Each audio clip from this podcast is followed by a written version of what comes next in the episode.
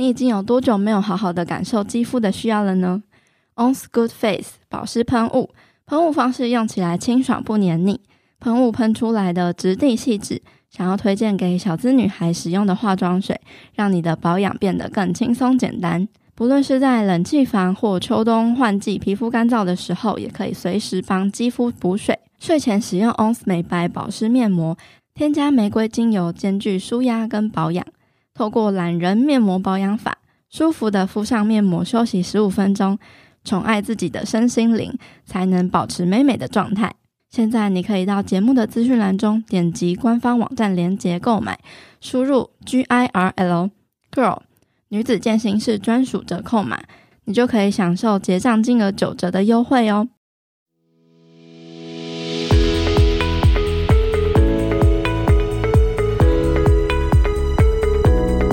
去这两年在比较辛苦的时候，我就觉得说，我知道冥想这个东西可以帮助我，嗯，我就觉得它无形之中是有给我一个这样子的。保护，还有就是冥想的话，我觉得如果说真的要举说冥想很具体，它给我的东西的话，我觉得对我自己来说最大的改变就是觉察，然后有意识到自己情绪的那个能力。嗯，不管是面对情绪也好，就甚至是你自己的身体也好，或者是周遭环境，或是你跟别人之间相处的关系，我觉得认识自己，然后还有觉察自己，这个都是第一步。今天女子健心室呢，要来聊正念冥想的这个主题。那我特别邀请到了 Vitamind 的这个粉丝专业的 Tiffany 来跟大家分享一下说冥想的概念，然后还有实际怎么操作啊，还有一些大家常见的迷思等等的。那我们就来欢迎 Tiffany。Hello，Tiffany。Hello，Hello，大家好，我是 Tiffany。那 Vitamin 的意思就是呢，希望成为大家的 Vitamins for your mind，就是心理上的维他命。那我的这个粉专内容呢，就有介绍很多，比方说像是 self care 啊，就是照顾自己的一些。技巧，然后当然很大一部分也是我自己很喜欢，然后也觉得很实用的部分就是冥想。所以今天很高兴可以来到这里跟大家分享我的心得啊，然后还有要怎么样去呃实际接触冥想这个东西。嗯，那可以跟大家介绍一下你自己的背景吗？为什么会要做这一块的？内容自己是之前在英国念书，呃，我大学是念心理系的。毕业之后呢，还在犹豫吧，就摸索人生当中的时候呢，我就决定回来亚洲工作。然后那时候就是进入了一个非常高压的工作环境，嗯，就是像我之前在粉砖上有跟大家讲过，我是真的到辞职的那一天，我才看过夕阳的公司。就是我每天就是工作大概都是十二个小时加，就十二个小时以上，然后对，然后下班的时候就是那种飘着回家，那时候就有点工作倦怠的情况吧，就觉得很超出负荷这样子。那我就一直觉得说，大家好像都不太愿意讲这个事情，就大家都压力很大，可是就是咬牙拼命这样子，就觉得说，哎。你加班好，我也要加班。好，什么周五不够，我们礼拜六再来。就大家就彼此要就，就是也会有一种那种嗯。比看谁就是对忍的最对，对对对对对对对，就是就就是你彼此沟通的时候，大家讲的时候就觉得说有种啊，可能是出入职场的关系吧，嗯、就大家也都会有一种那种啊，我现在是很努力的工作，我像是个大人了这种感觉，拼劲。对，那那时候我就觉得，因为我大学是心理系的嘛，所以我其实一直非常，然后也包括说我一直有在练习冥想，这个等一下可能也会讲到。那我就非常关注到我自己的状态，我就觉得这样子不行，这样子很不好。但是我发现周围的人都不怎么愿意。聊这个事情，甚至是我觉得没有那个语言去讲，因为他很不习惯讲这种事情，所以我就在心里就种下了一个我想要宣传这件事的一个种子。因缘机会，然后反正今年就是回到台湾，然后那时候其实也是跟配有关，因为我就是看到你的那个有个访问，嗯，然后就在讲说，如果说你想要成为你想要的样子的话，就不管怎么样，你就先开始，对，就之类的这句话，对，然后我就觉得哇。就对，不要想那么多，就先做。然后也是看了你的粉砖之后，发现说，哦，原来其实，在台湾大家也有慢慢在关心这个事情。对，然后也有冥想啊，也有在谈正念的事情。然后想说，哇，好像可以再把我过去的经验，还有我对于呃冥想的了解，然后结合说我自己以前心理系学到的东西，我们可以把它综合起来，然后再推广这个事情。嗯，一路心路历程，然后来到就决定开始这个 Vitamind 这个 page，在大家的心中播下一个照顾自己的种子。我当初也是这样想，因为我觉得冥想这个东西真的是就是宗教，对对对，对。因为其实现在在国外有另外一种，就是比较多以科学的角度来讲，说冥想的功效也好，或者是说要怎么样去练习的方式也好，是跟宗教有切割的。是，然后这样子的知识，我觉得是可以让更多人知道。然后，所以就是靠大家的力量嘛，嗯、就是你也讲，我也讲，就会越来越多人知道这件事情。没错，对啊。那你自己就是在接触冥想的过程，它带给你什么样的？生命经验跟启发呢？因为我自己接触冥想的话，不是一个一见钟情的故事，嗯、它是一个日久生情的故事。就我不是那种呃什么突然。开始冥想之后，就人生产生巨变，就突然得到什么那种，不是？就我其实接触冥想很早，因为我是呃在高中的时候，就是若干年前，哇，不透露年纪，对，高中的时候，呃，那个时候要考大学嘛，那我觉得对很多听众来说，可能也是。就是你高中升大学那个时候，是你小小人生中第一次碰到压力很大很大的时候。对，就你突然觉得说，哇，你的人生好像现在要有一个非常大的转折了。嗯，都靠这一次了，没错。然后所有的压力，所有过去，都是为了这个时候。对。那我那时候人在国外嘛，然后一个人又做很多事情，就什么学生会啊、社团啊、什么演话剧、什么什么各种事情，压力很大。我那时候我就记得，我跑去跟 护士啊。说，我觉得我自己好像变得。薄薄一层，被拉扯到各个方向，嗯，每一件事情我都没有办法全心全意的去做，因为我太多事情要忙了，我就真的不知道该怎么办。然后你你就会很慌，你就觉得说，现在这个时候反而是你最需要全心全意努力的时候，结果我什么都做不好，就是没有力气，然后又很焦虑，表面又还要很坚强，要去上学啊，要去要去参加各种活动啊什么的。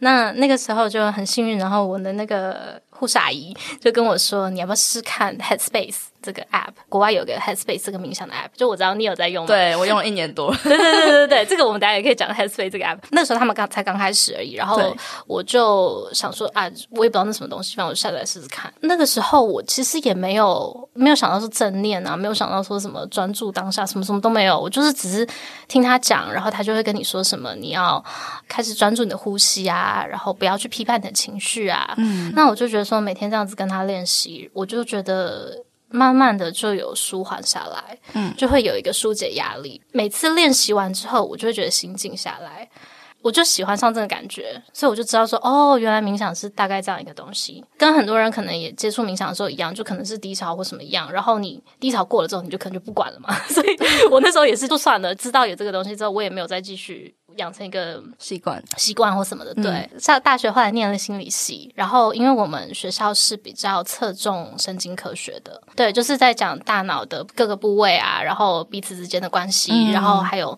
神经回路啊什么的。我就是那个时候开始很好奇，所以我就开始看说，哦，原来冥想背后的科学的原理是什么？就慢慢可以理解到说，哦，原来他在做什么样的事情。对，慢慢慢慢就开始对他了解越来越多。然后后来我也就是去考了那个瑜伽教师的执照。认真的去接触到说哦，冥想这个练习是什么东西？从那个时候开始，我就是有比较多规律的练习，嗯，这样子一直到就是我刚刚有说嘛，我过去这两年因为工作啊，还有什么感情上面，其实是我人生中比较低潮的一个时间。我前几天在跟我朋友聊天，然后他就说：“诶，可是你感觉都没事什么的，嗯，复原力很好的感觉。”对对对，就是有那个复原力。然后他就跟我说：“我觉得是因为跟你一直在有在冥想有关。”嗯，然后我就觉得说。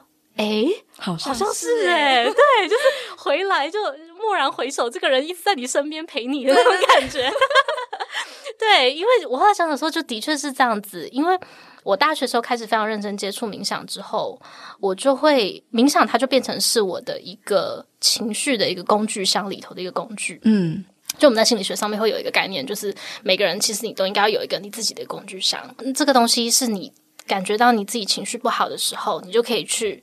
试不一样的方法，比方说可能是智商，可能是出去爬山，可能是找你的朋友聊聊，可能是吃好吃的东西、喜欢的东西什么之类的，嗯、就是你自己知道这些东西是有办法舒压，对，舒压，然后有办法接住你自己，或是有办法让你在很低潮或者是很没有力气的时候。可以给你一点点力量的东西。对，那因为高中时候发生的事情，所以冥想就已经被我放到我的这个工具箱里头。嗯，过去这两年在比较辛苦的时候，我就觉得说，我知道冥想这个东西可以帮助我。嗯，我就觉得它无形之中是有给我一个这样子的保护。还有就是冥想的话，我觉得如果说真的要举说冥想很具体，它给我的东西的话，我觉得对我自己来说最大的改变就是。觉察，然后有意识到自己情绪的那个能力，嗯，不管是面对情绪也好，就甚至是你自己的身体也好，或者是周遭环境，或是你跟别人之间相处的关系，我觉得认识自己，然后还有觉察自己，这个都是第一步。对，冥想给我的能力，我觉得这个就是我把它带到生活上的东西。比方说，像我刚刚提到说，我自己觉得说我压力很大或什么的时候，你会发现很多人他其实每天都很累。瞎忙，没有办法感觉到自己的情绪，嗯，很无意识的在生活这样。是没错。我觉得冥想有给我一个很大的帮助，就是我开始就是很知道说我自己的情绪是什么。我现在压力很大，我现在可能很低潮，那我也不需要说急着说什么啊，马上就要立刻变开心，嗯，就不用，我就知道说，OK，我现在就是低潮，那可能就是。之后它会过去，那我现在可以就是自己先静下来一下。对，我觉得是对我来说自己影响比较大的。嗯，透过冥想的这个概念，可以让你知道你在低潮的时候，你要怎么去跟这个情绪相处。嗯，我也觉得的确是这样诶、欸。我自己就是因为饮食失调，然后开始接触冥想。嗯，然后我也是蓦然回首，有发现这件事情帮助我很多，知道说，哎。每一个当下的状态其实都会过去，就是一个落叶，然后飘到那个水上，然后还是、嗯嗯、它还是会，就是会随着那个水，然后就这样子飘走。对对对，我自己的感受有一个很明显的是，大概是前一个月吧，我发生一件事情，就是有点像是内忧外患。就是，就是我在社群经营上面有一些问题出现，然后在私人的一些事情上面也有也有问题出现。可是，就是我还同时之间，我有我有工作要做，嗯，就是非常多的事情，就是突然这样子爆发性的这样子过来。嗯，但是我发现我不太会去一直纠结在，呃，比如说发生的在社群上的事情，或者是私人事情，我在做。我该做的工作的时候，我还是很专心的在做。嗯，对。嗯、然后那件事情呢，我就可能就是做好当下我能够做的部分，然后其他的发展，我就是顺它接下来的发展。嗯，然后它的确就是最后还是有一个很好的结尾跟结束。嗯，对，嗯，就是我了解说，我也不能够一直去执着在上面，因为。它就是需要一些时间，嗯，去转化跟变化、消化，对对对对。然后我一直去执着，嗯、一直去想着，我只会让我自己呃压力很大之外，好像也没有办法做什么事情了。嗯嗯嗯嗯，对对，因为。你不觉得现在很多时候发生一件事情的时候，你其实最大的担忧都不是来自于这个事件本身，有很多是你可能对过去的害怕，或者是未来不知道会怎么样，嗯、那个都是焦虑的源头嘛。对，就你就会很害怕说啊，接下来怎么样啊？别人会怎么想啊？什么？那个其实都不是事件本身，那个都是。之后的，或是你自己幻想出来的，或是你自己的过去的经验等等，嗯、或是你过去的创伤记忆等等的。对，我觉得冥想很大的一个帮助，就是因为我们在冥想里面经常都会讲到说，怎么样去回到当下，或是回到现在这个瞬间，其实就是像你刚刚说的，嗯，就是我们可以。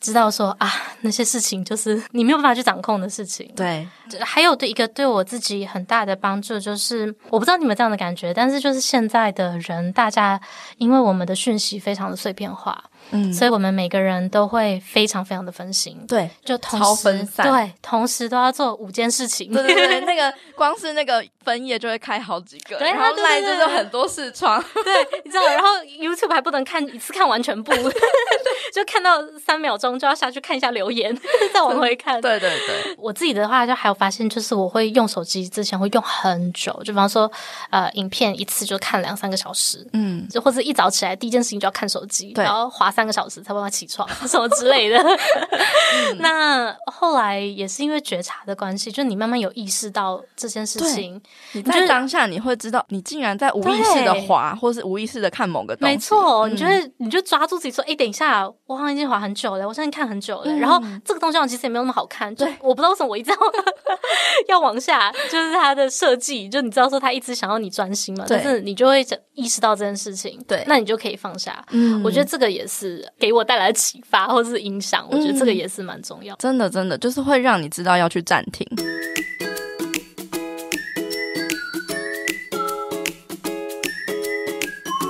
阳光豆米浆营养商谈室，本集节目由统一阳光赞助播出。阳光黑实力，统一阳光无加糖黑豆浆，整瓶使用百分之百亲仁黑豆，让你加营养减负担。冬天到了，爱好火锅的你，不妨试试豆浆火锅。来平衡油腻的同时，还可以满足美味跟健康哦。现在只要是女子健身室的粉丝，你可以到阳光 FB 粉丝团私讯豆编，就可以获得专属优惠哦。活动办法你可以到女子健身室的 IG 限时动态上查看。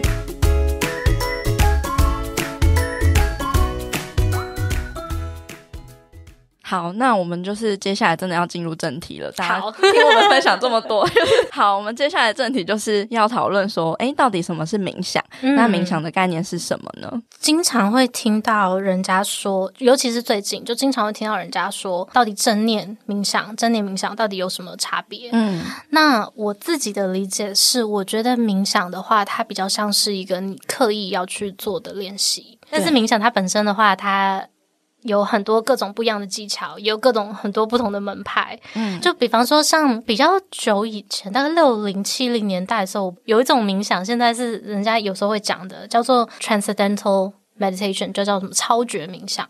就是你在心中要许愿，或者要默念一个梵文的那一种哦，然后就是什么 mantra，哎，对对对对对，然后就是他们就会有那种宇宙的呼唤，对对之类的之类的，就是要带你去一个超我的境界，什么这种。我自己在练习就不是这种，就是比较偏呃正念冥想，就是。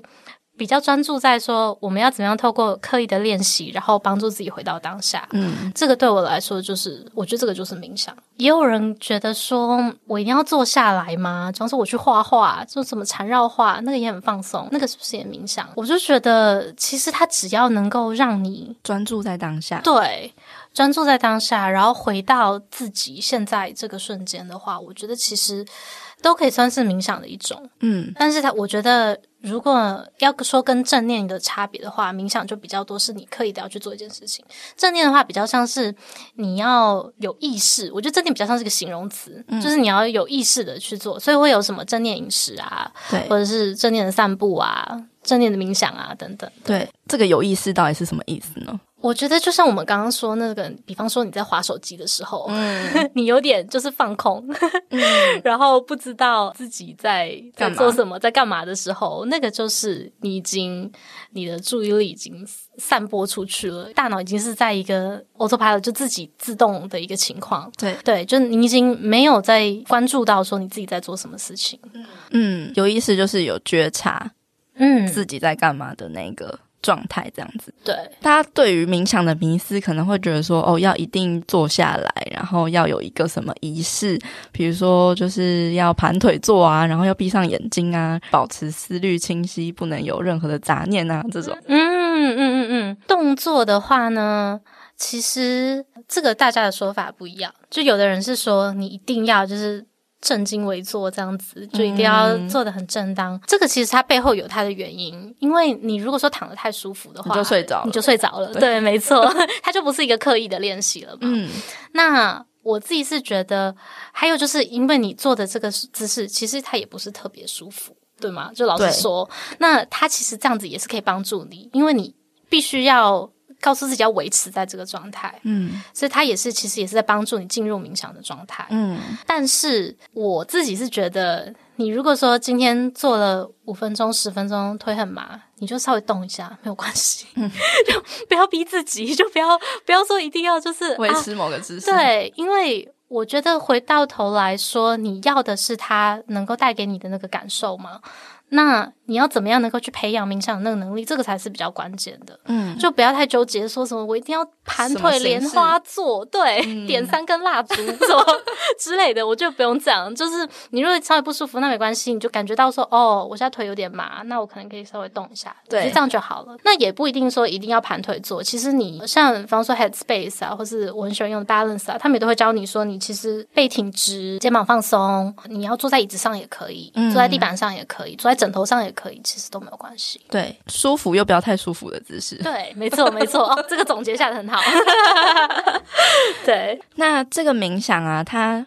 背后有什么样子的科学依据吗？对于我们身心灵有什么样的好处？哎，就像我们刚刚讲到说，呃，现在人很容易分心嘛，嗯，就是我们很容易同时在做很多件事情，然后觉得说自己超厉害，就能够一心多用这样子。嗯，我们大脑其实同时只能够做一件事情，所以等于说我们这样子自以为就是一边吃饭一边划手机一边看电视一边聊天的时候，其实是呃，我们大脑很快速的在不同的那个 task 不同的工作上面这种转换，嗯。那这样子造成的结果就是一个一直处在一个很亢奋、很压力很大的状态下。那冥想这个东西就是告诉你说，专心一次我们就做一件事情，focus 在一件事情上面。这样子的话，就是能够让你的整个人放松下来，就知道说不要同时。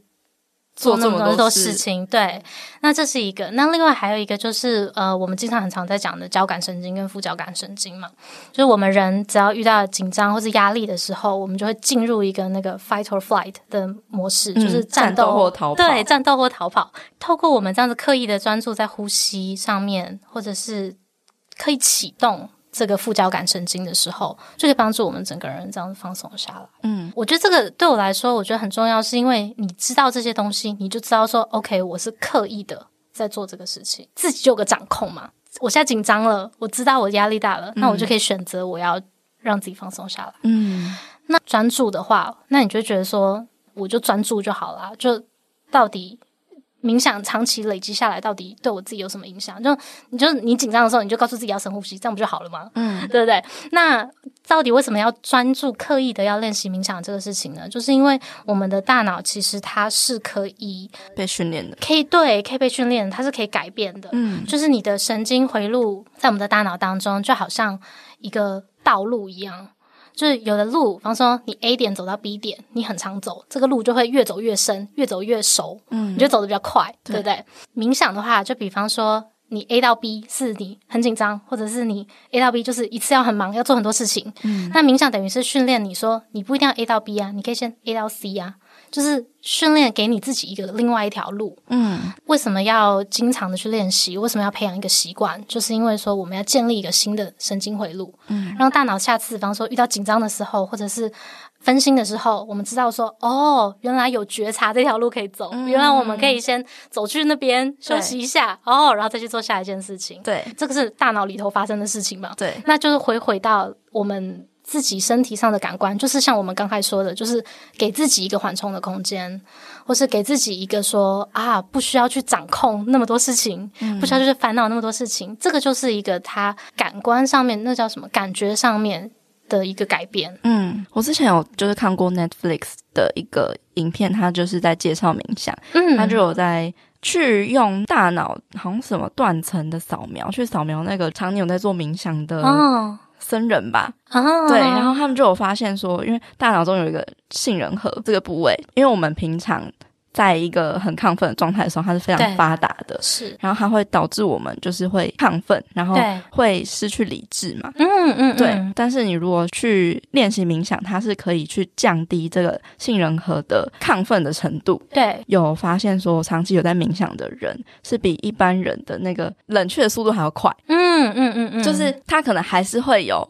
亢奋的时候，对，可是它冷却的速度会更快，这就是有训练跟没训练的差别。对，就好像你去重训的时候一样嘛，也是你一开始的时候可能就都举不起来 什么之类的嘛，对不对？对。那你长期训练之后，你就知道说，哦，就你其实发现说，你这是可以做得到，就是因为你身体已经建立了那个记忆、那个连接，对，神经的那个连接。嗯，对，对，真的，它就像大脑的肌力训练。对，没错。嗯、我觉得这样子想象的话，就有时候我讲冥想，我都觉得很虚无缥缈，对对对，很多人都会这样觉得。对啊，就觉得说到底干嘛？就坐在那边而已。对啊，就放空啊，可以干嘛？然后就不知道脑袋里正在发生什么事情。嗯，然后所以我就觉得说，你有时候如果你了解一下这些背后的原理，你就可以想象说，哦，我现在原来在建立一个新的途径，就原来在锻炼我的大脑。对，我觉得这个很有帮助。对，有这样的概念也是可以帮助我们有更有动力去执行冥想这个运动，因为好像真的有在发生一些什么事情。对，就可以想象，哦，你现在在做冥想的时候，你的大脑就是正在披露哦，就是在披荆斩棘的。没错，没错，开路，开路，开路，开路。那可以请 Tiffany 跟大家介绍一下，说就是冥想它要怎么学习跟执行吗？那要不我们现在就直接开始，直接开始吗？可以哦，可以吗？真的好啊，好啊！我想说，我们现在就可以简单的做一个练习。嗯，大家可以先把手机放下。如果说你现在正在手机听的话，可以先关个静音。嗯。那呃，像我们刚刚说的，你就找一个你舒服的位置，然后可以是盘腿，然后也可以是呃脚放在地上都没有关系。好，给你一点时间，你可以按一下暂停，关上房门都可以。对对，放下手边的工作，对，放下手边的工作。OK，好，那现在我们就舒服的坐着，然后你的手可以轻轻的放在你的膝盖上面。好，然后眼睛慢慢的闭起来。那我们先一起深呼吸，吸气，吐气。那我们今天可以简单的做一个叫做身体扫描的练习。我们会把专注力从你的头顶带到你的肩膀。好，我们现在再一次一起深呼吸，吸气。气，然后我们把专注力带到你的头顶、额头、眉毛、眼睛和眼睛周围的皮肤，可以感受一下有没有什么紧绷的地方，然后放松。然后接着把你的专注力再带到你的鼻子、脸颊、下巴。如果这时候你开始有一些其他的想法，或者是觉得自己的注意力已经飘走的话，都没有关系。只要把你的注意力再带回来这个练习上面，跟着我的声音。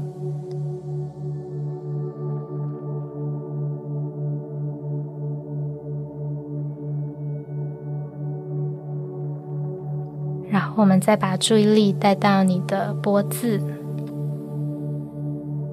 的肩膀，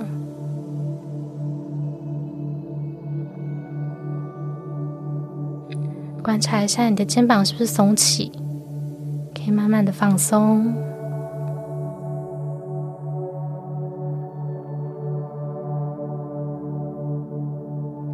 好，我们现在再一次深呼吸，吸气。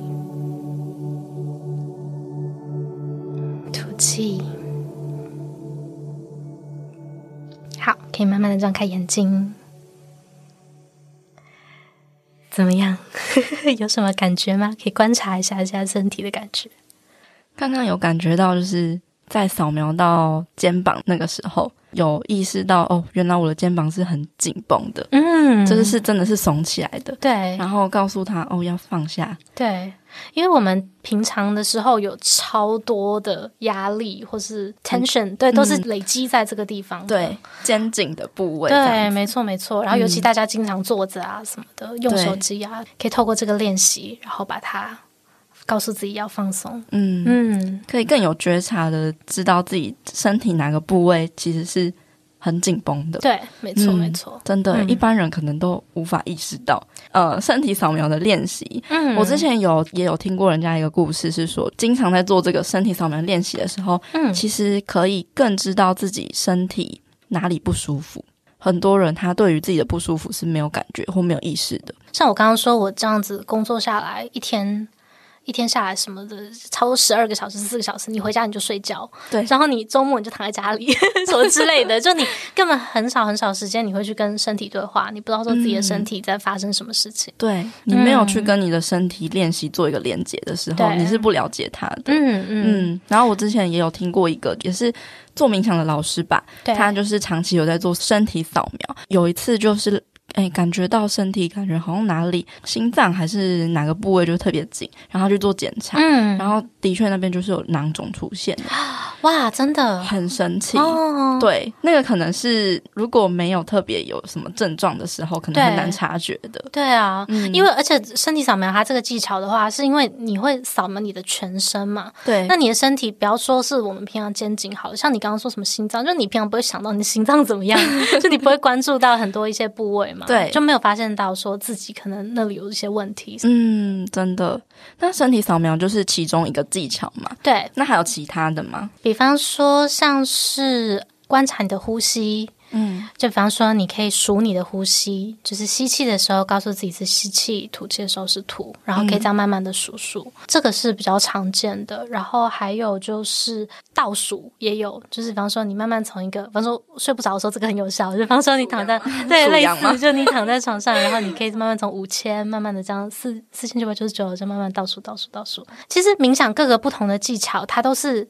透过你的感官去疏导你的注意力，嗯，就比方说，像你之前在 Headspace 练习的话，你会听到他说什么，你要坐下来，然后把所有的注意力都关注在你的听觉上面，对，听你周遭的声音，冷气机、隔壁在聊天、电视机什么之类的，对对对，或是听到很细微、很细微，你可能会听到什么。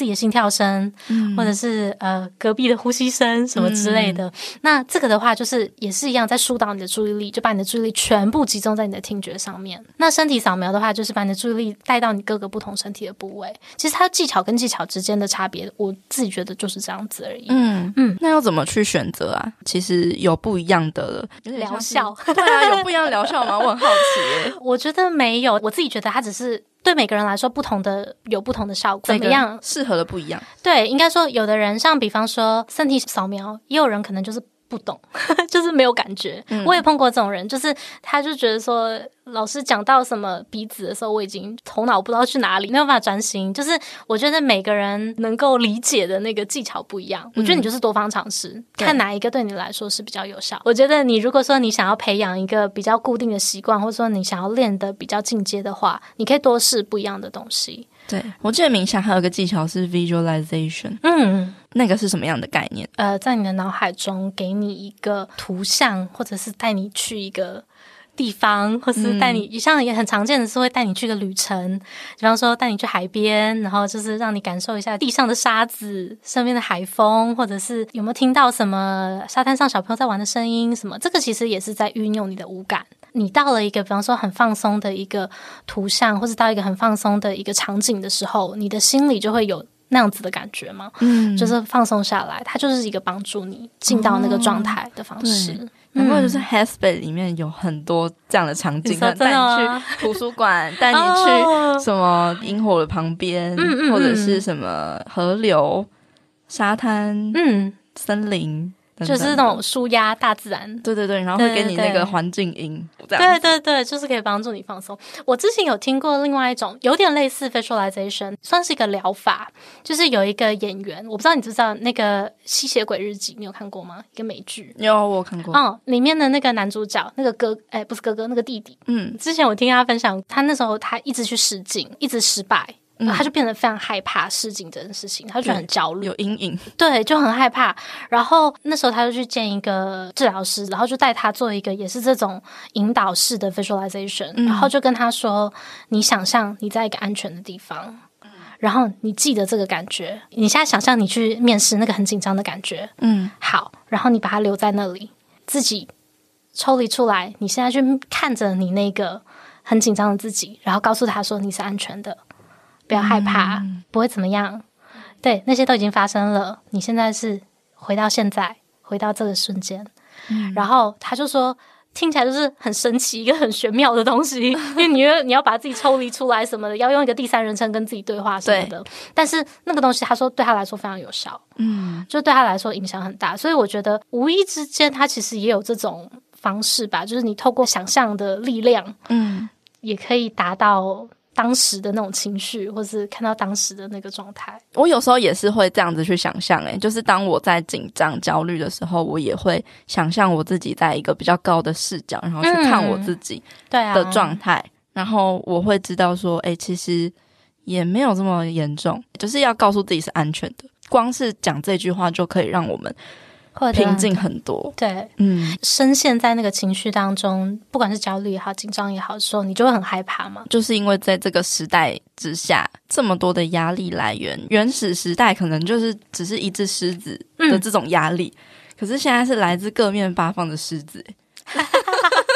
真的啊，然后还有你自己心中的狮子，过去的狮子，然后你根本就不知道要往哪里跑，然后你一直是在处于一个非常紧绷的状态，嗯，然后你是会觉得一直很觉得很不安全，然后对，很紧张，一直告诉自己是安全的，很重要。好，那关于大家对于冥想常有的迷思，嗯，大概有哪一些呢？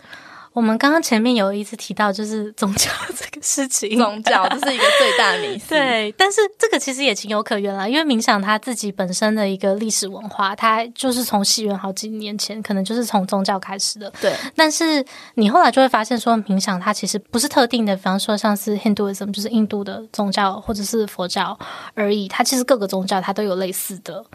类似的概念，对，类似的概念，式对，嗯、像你比方说像祈祷，其实也很像是一个进入冥想的状态啊。哦、对、嗯，第一个很容易大家会想到的，想到冥想就是想到说，哦，是不是一个什么宗教的仪式？嗯，但是像我们刚刚也提到的，就我一直觉得，你就不要，如果说你相信的话，那我觉得没有问题，那当然很好啊，就也不是说。嗯宗教的静坐怎么就不好？要看那个东西对你来说有没有办法产生共鸣。不相信那些东西，或者是那个东西对你来说 doesn't speak to you 的话，就没有没有产生共鸣的话，你就是把它当做是一个技巧来练习就好了，嗯、就好像你去运动一样，嗯、你就当做是一个运动，大脑的运动，大脑运动，没错。对，那其实它就不会跟宗教相关。呃，还有一个大家很常说的就是啊，怎么没效？就是我像我在 Vitamind 上面有分享很多冥想的练习嘛，那很多人就会留言跟我说，哦，可是我做了没效 就做完还是就是心烦意乱啊。对对对对对，这个的话其实我觉得非常常见，因为就像我们一直在说的，现在我们是随时二十四小时都处于一个资讯轰炸的状态，没有办法马上就静下来，是一个非常正常的事情。所以呃，如果说你今天你觉得你要你在那边坐下来。跟你自己的情绪相处，或者是叫你静下来，你觉得很难的话，我觉得没有关系。那你就两天后再试，你下礼拜再试，或是你今天就做一个一分钟的练习，嗯，然后你再做一个三分钟的练习，再做个五分钟的练习，就是慢慢的拉长这个时间。我会建议初学者的话，就是你尽量是有一个人带着你。就是用 App 也好，找老师也好，就是有一个引导的人告诉你说有哪些技巧可以用。就是你如果自己一个人坐在那边 设一个五分钟的那个闹钟的话，我觉得会很容易慌张，所以嗯，那个没有办法静下来是很正常的。所以我觉得就是试不一样的技巧，试不一样的老师。有的人可能就是听什么。流水声、大自然的声音，就会觉得这里在哪里？就我没有办法静下来，那也没关系。嗯、那你就尝试一个不一样的音乐啊。对，就我觉得可以，就多方尝试，这个是 OK 的。嗯，然后再来就是，还有很多人会说，呃，是不是冥想就是要放空？嗯，就是要什么都不去想。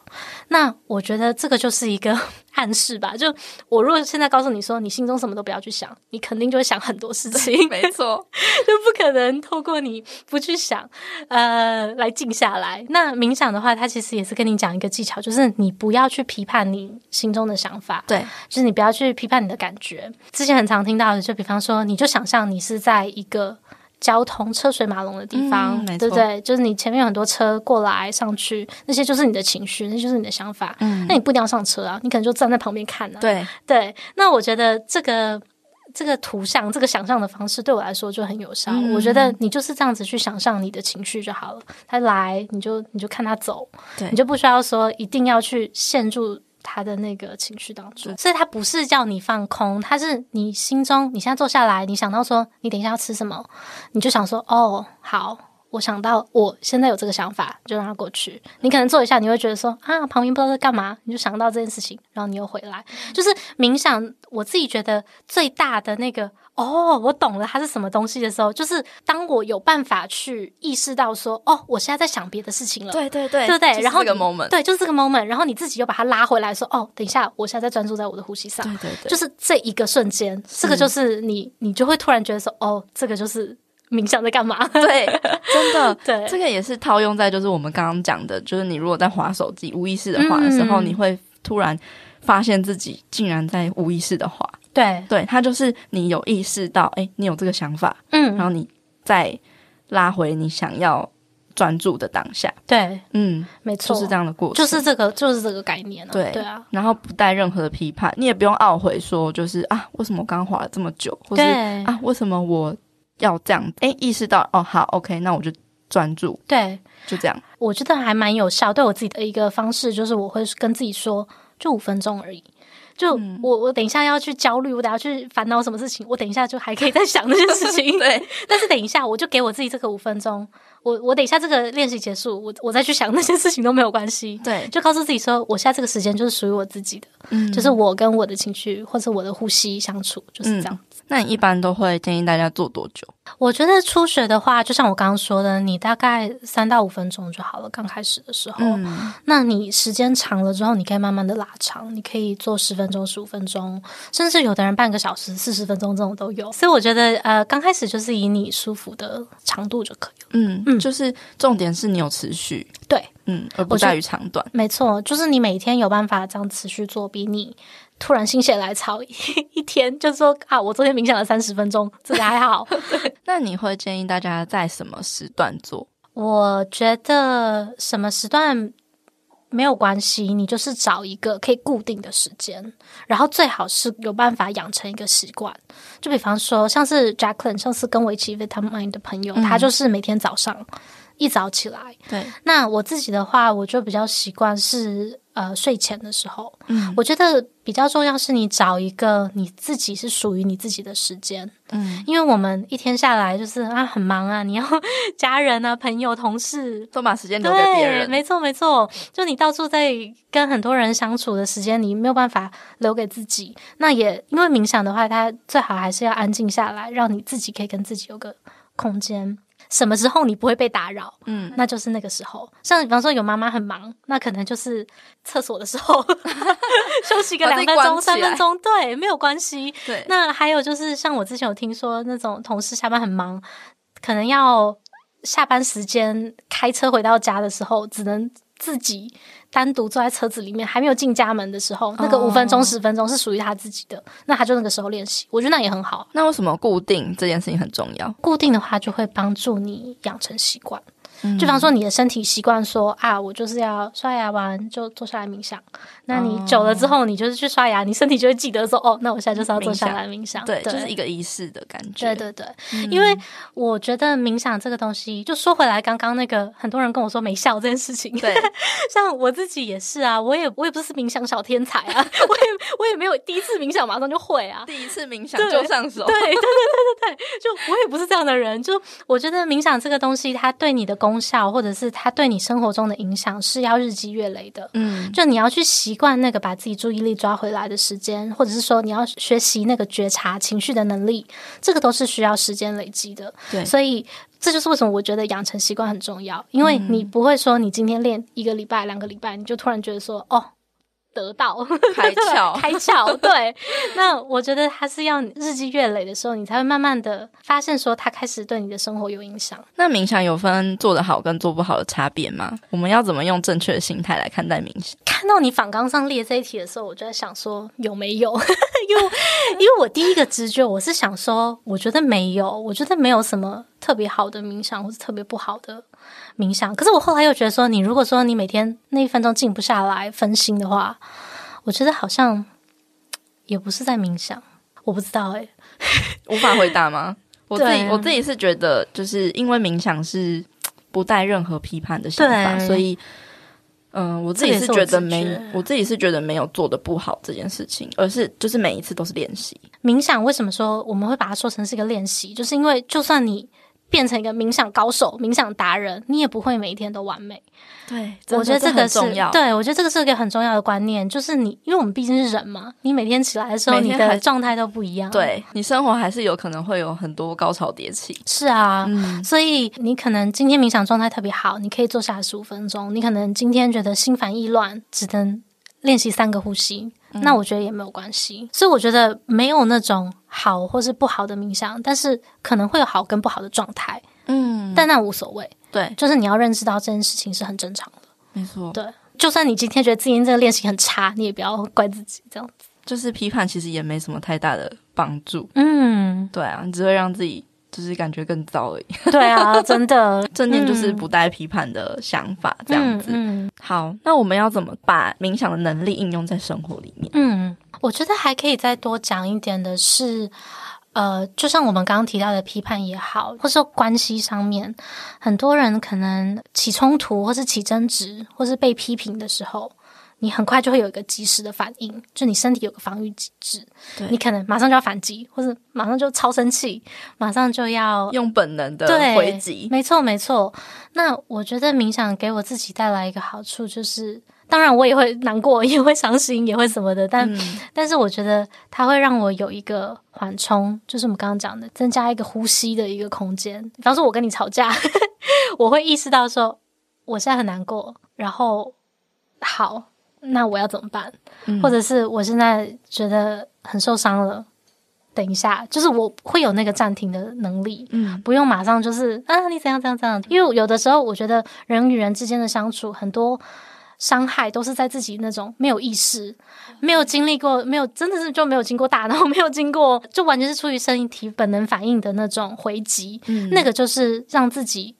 后悔或者让自己之后很受伤的东西，嗯，但是其实我们都可以等一下暂停这样子，嗯、对，嗯，然后你也可以去觉察自己，诶，为什么会有这个想法？嗯、或者为什么我我现在会这么生气？对，我是不是发生什么事情了？是他的问题还是我自己的问题？嗯、就是会有这个思考的空间，对，因为有这个时间，你才会让自己真的冷静下来，嗯、去好好看，诶，这事情到底发生什么？以一个。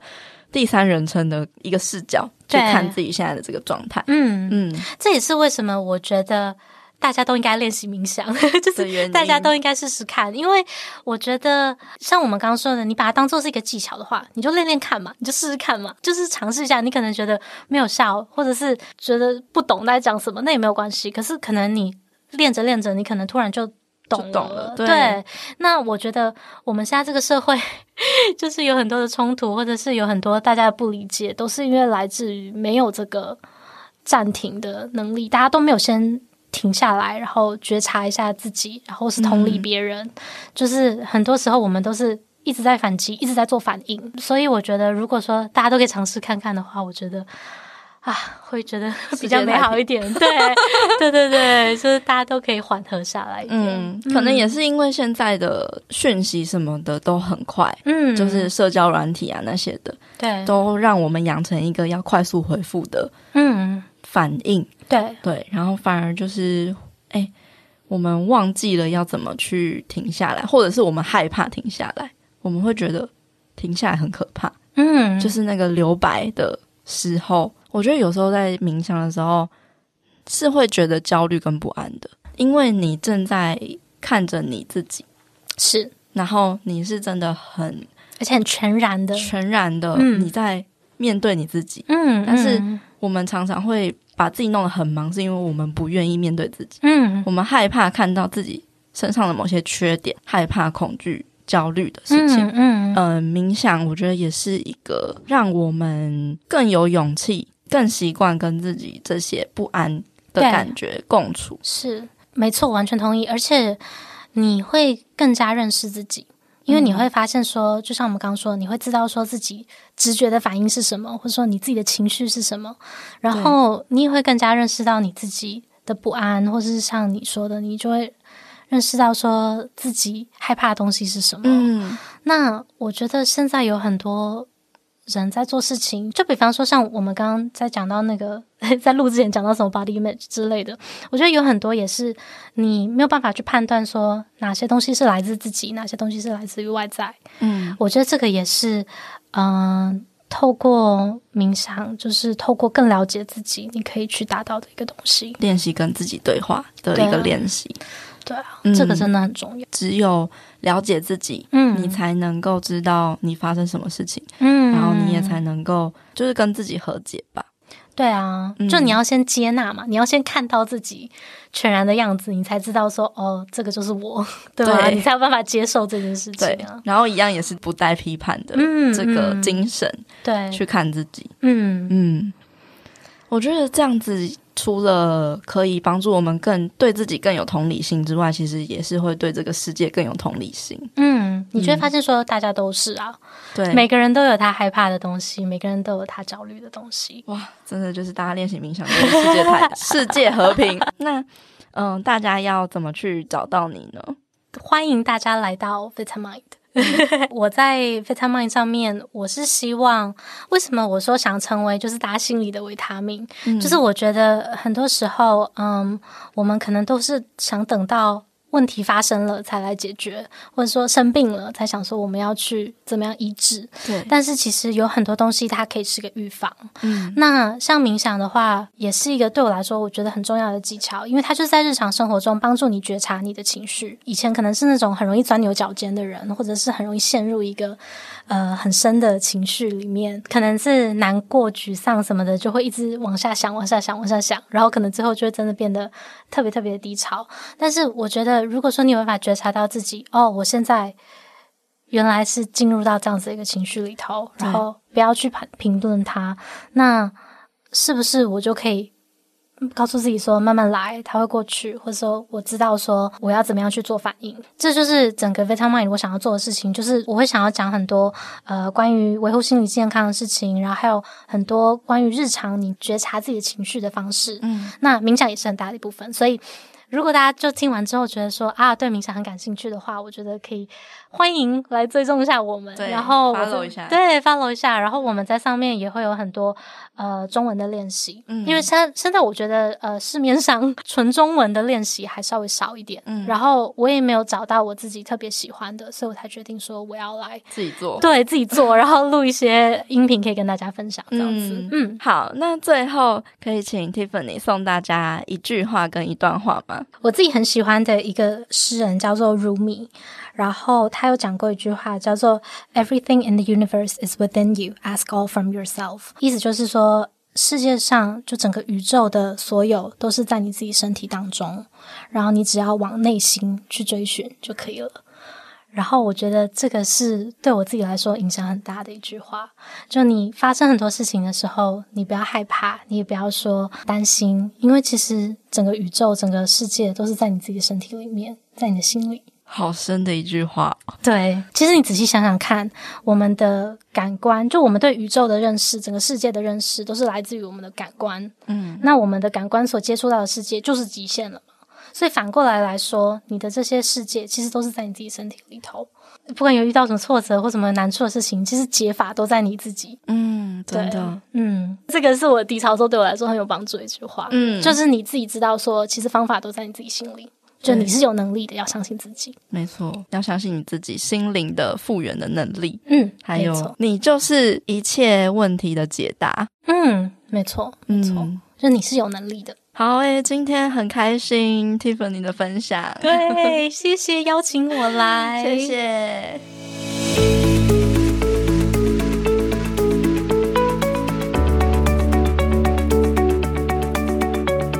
还是这一集的节目重点整理。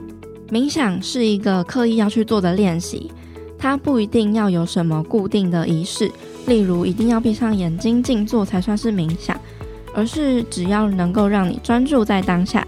回到自己现在的这个瞬间，就算是一种冥想喽。很多冥想的仪式会告诉你要维持某个姿势的原因，其实是一种刻意的练习，所以不能够太放松，否则你就会睡着了。所以也是在帮助你进入冥想的状态。你只要用一个舒服但又不要太舒服的姿势来练习冥想就可以。那冥想跟正念不同的地方在于，冥想是一个刻意的行动。而正念呢，比较像一个形容词跟状态的描述。正念比较像是一个有意识的，或者是不带批判的概念。那为什么每个人都应该尝试冥想呢？原因是因为我们都很喜欢一次做很多的事情，但是我们的大脑其实一次只能够做一件事情，所以冥想可以帮助我们训练自己专心，然后让大脑放松下来。在我们的脑神经中也分成了交感神经跟副交感神经。我们人只要紧张的时候，就会进入战斗或逃跑的模式。所以冥想是练习去刻意启动副交感神经，帮助我们整个人可以放松下来。这时候你可能会想说，紧张的时候只要专注或是深呼吸就好啦，为什么还要在平常的时间一直去做练习呢？原因是因为我们的大脑其实是可以被训练、被改变的。它像是一种大脑的激励训练，当你经常去练习，你就更能够轻松地把它运用在你生活的各个面向，帮助你更容易冷静、放松、保持专注等等的好处。那要怎么去学习跟执行冥想呢？其实冥想有很多的技巧，像是身体扫描啊，专注在你的呼吸、倒数。或者是关注周遭的环境声音等等的很多方式，运用不同技巧的目的都是在透过你的感官去疏导你的注意力。你可以去多方尝试不同的冥想技巧，去看看什么样的方式对你来说比较有效。初学者最好是可以先听别人的引导去做练习，例如你可以利用 App、老师或者是任何冥想的音档来帮助你。你可以先从三到五分钟开始。再慢慢拉长专注的时间，重点其实不在于时间的长度，而是持续性。你可以找一个固定的时间去养成习惯，最重要的是要去找到一个可以跟自己相处的时间。很多人对于冥想常有的迷思就是会觉得冥想就是跟宗教有关系，但其实冥想你可以把它当做一个大脑的训练。虽然很多宗教的仪式会跟冥想很像。但其实它本身跟宗教并没有直接的关系。另外一个很常见的迷思就是，很多人做完冥想的当下觉得没有效果，做完还是很心烦意乱。其实这对于每天都被各种资讯轰炸的我们是非常正常的现象。冥想带给你的功效是要日积月累的，而不是当下就会见效的。它不是什么神奇的魔法，你在每一次冥想也都有不一样的状态，不是说做完就会得到某种特定的疗效或是结果，而是去习惯练习把注意力抓回来的那个瞬间，或是练习觉察情绪的能力，练习去保持开放，还有不批判的态度。你只是静静的看着每一种状态的自己，就是这样子而已。就算你成为了冥想的高手。你每一天的生活也不可能会是完美的。还有一个很常见的迷思，就是很多人觉得冥想就是放空，不去想任何的事情。但其实冥想是不要去批判你任何的感觉跟想法。你可以想象自己在冥想的时候，很像是在一个车水马龙的道路上，那些来来去去的车子都是你的想法。你可以在旁边看着他们经过就好了，你并不需要上车。那如果你发现自己的注意力不小心飘走了，只要去意识到这件事情，然后再把自己拉回当下就好了。冥想就是在练习这样子做觉察的过程。你不会有做得好或是做不好的冥想，只会有好跟不好的状态。但这些好坏都无所谓，重点是保持不带批判的态度。持续的去做练习。那我们要怎么知道冥想带给我们生活上的好处呢？一般人在遇到生活中发生各种事情的当下，都会很快的做出本能的反应跟回击。很多人会因此而做出不理智啊、后悔的举动，或是无意识的去伤害到彼此之间的关系。但是练习冥想可以帮助我们在事情发生的当下，虽然还是会有情绪，但是你可以更懂得先去暂停一下，留一点空间。去冷静的面对状况。冥想也可以帮助我们去练习跟自己的不安还有恐惧共处。你可以更认识自己，因为现在有太多的资讯，很多的信念啊跟想法。你没有办法去判断这是来自外在或是你内在的声音，但是透过冥想就可以帮助你去厘清这些事情，可以帮助你更了解自己。其实冥想对于我们的心理健康最大的好处，就是在于它有一个疗愈的效果。我们经常都要等到出现疾病啊或是症状之后，才会去找治疗的方法。但是其实，在我们的生活之中，是可以去练习做预防的。身体的健康可以预防，那心理的健康也是。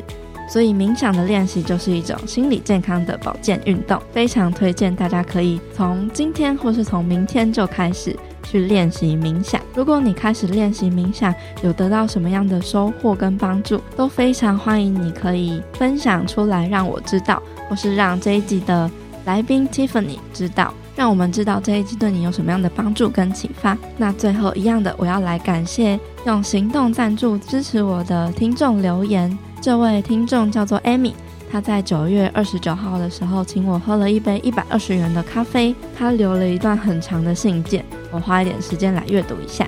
他说：“亲爱的佩佩，真的很幸运可以在健身这一条路上认识你经营的女子健身室。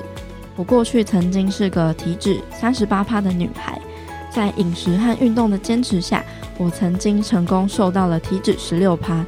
听起来虽然很激励人心，但是我想跟你分享的是，在瘦身成功之后，我虽然开心，却也被这个框架困住了好久。